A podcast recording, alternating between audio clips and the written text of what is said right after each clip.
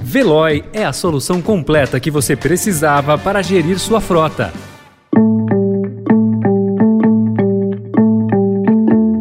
Olá, começa agora mais uma edição do Notícia no seu Tempo, um podcast do Estadão para você ouvir as principais informações do jornal.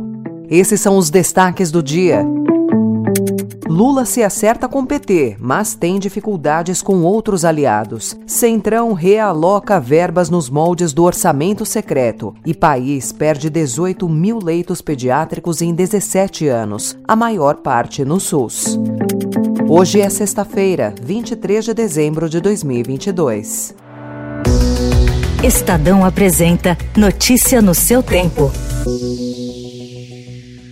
Então, companheiros e companheiras, Daqui em diante, todos, todos, sem distinção, temos um compromisso. Não com Lula, um compromisso com o povo brasileiro.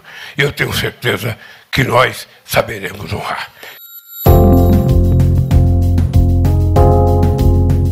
Presidente eleito Luiz Inácio Lula da Silva anunciou mais 16 ministros que vão compor a sua equipe. O futuro vice-presidente Geraldo Alckmin foi a surpresa do dia ao ser anunciado por Lula como próximo ministro da Indústria e Comércio. A escolha foi antecipada pelo Estadão. Todo santo dia que o Alckmin encontrava, ele falava: presidente, me dê trabalho, presidente, me dê trabalho. Aí eu fiquei pensando: se eu não der trabalho para esse cara, ele vai me dar dor de cabeça. Então. Ele vai ter muito trabalho. Eu tenho certeza que o Alckmin, com a capacidade de articulação política, com o respeito que ele tem junto aos empresários brasileiros, eu tenho certeza que ele vai ser um extraordinário ministro da Indústria e Comércio deste país.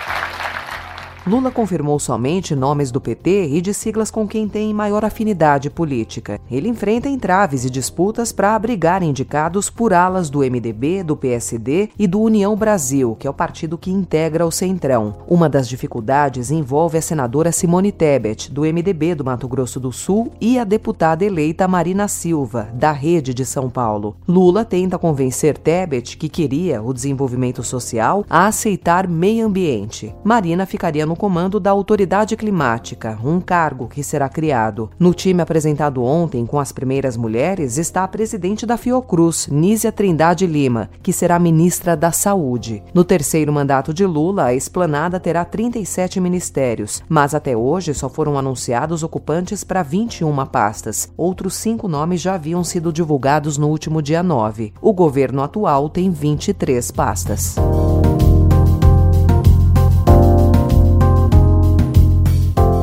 O Congresso recolocou as verbas do orçamento secreto, derrubado pelo STF. O remanejamento desses recursos foi chancelado no orçamento de 2023, aprovado ontem. O texto vai à sanção presidencial. Em troca da aprovação da PEC da transição, o governo eleito fez um acordo com os líderes do Centrão para redistribuir a verba do orçamento secreto, um total de 19,4 bilhões de reais. Quase da metade dos recursos foi para o aumento de emendas individuais aquelas indicadas por cada deputado e senador. A outra parte ficou sob o guarda-chuva dos ministérios. As verbas dessa fatia, porém, foram realocadas para as mesmas ações e programas de interesse direto dos congressistas, que abasteceram o orçamento secreto nos últimos anos. Além disso, foi incluído um dispositivo no orçamento do ano que vem que proíbe o governo de cancelar essas despesas sem a aprovação do Congresso, mantendo o controle dos parlamentares sobre essas cifras.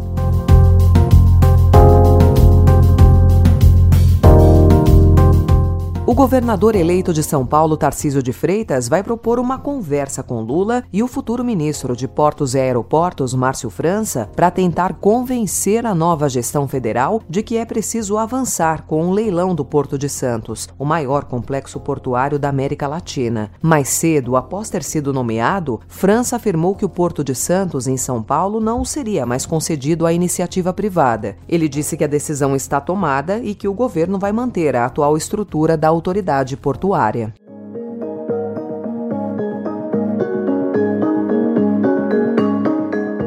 O Estadão também destaca hoje que o Brasil perdeu mais de 18 mil leitos pediátricos nos últimos 17 anos. Foi uma redução de 25,6% nas vagas hospitalares para crianças, segundo dados do Cadastro Nacional de Estabelecimentos de Saúde, que é um sistema do Ministério da Saúde, compilados pelo Conselho Nacional de Secretários da Saúde, a pedido do Estadão. Questionado sobre a redução, o Ministério da Saúde apresentou números divergentes e diz ter ampliado o investimento e número de leitos. Segundo especialistas e representantes do setor, a melhora das condições de saúde das crianças, observada nas últimas décadas graças a políticas de combate à pobreza e às ações de vacinação, reduziu as internações por doenças preveníveis e ajuda a explicar a diminuição de leitos, mas não justifica tamanha queda. Na China, segundo uma empresa de pesquisa do Reino Unido, citada pela agência Reuters, a última onda de Covid é mais séria do que o governo afirma. De acordo com a empresa de dados de saúde Airfinity, mais de 5 mil pessoas provavelmente morrem todos os dias de Covid na China, com análise de risco de mortalidade da empresa sugerindo que até 2 milhões de pessoas podem ser vítimas do atual surto. Esses números contrastam com os dados oficiais do governo, que relatam 1.800 casos e apenas sete mortes na semana passada. Os idosos são a grande maioria dos internados. Apenas 42% das pessoas com 80 anos ou mais receberam uma dose de reforço. Notícia no seu tempo.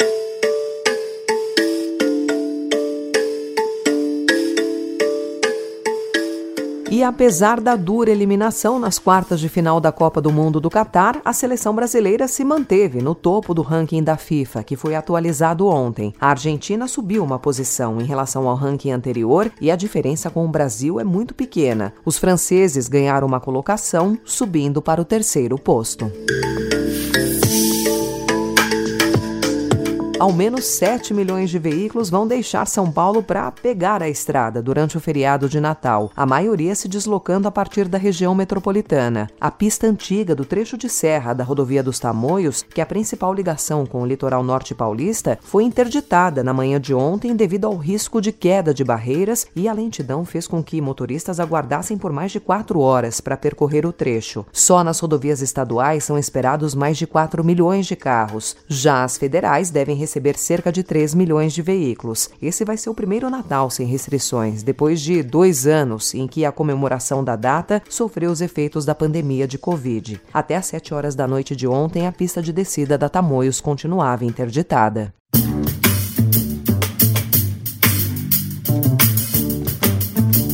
Essa foi mais uma edição do Notícia no seu Tempo, com a apresentação e roteiro de Alessandra Romano, produção e finalização de Mônica Herculano. O editor de núcleo de áudio é Manuel Bonfim. Hoje é o nosso último podcast de 2022. Daremos uma breve pausa e retornaremos no dia 2 de janeiro, com a cobertura completa da cerimônia de posse do presidente eleito Luiz Inácio Lula da Silva e do vice-presidente eleito Geraldo Alckmin. Em nome de toda a equipe, boas festas e obrigada pela sua escuta ao longo do ano.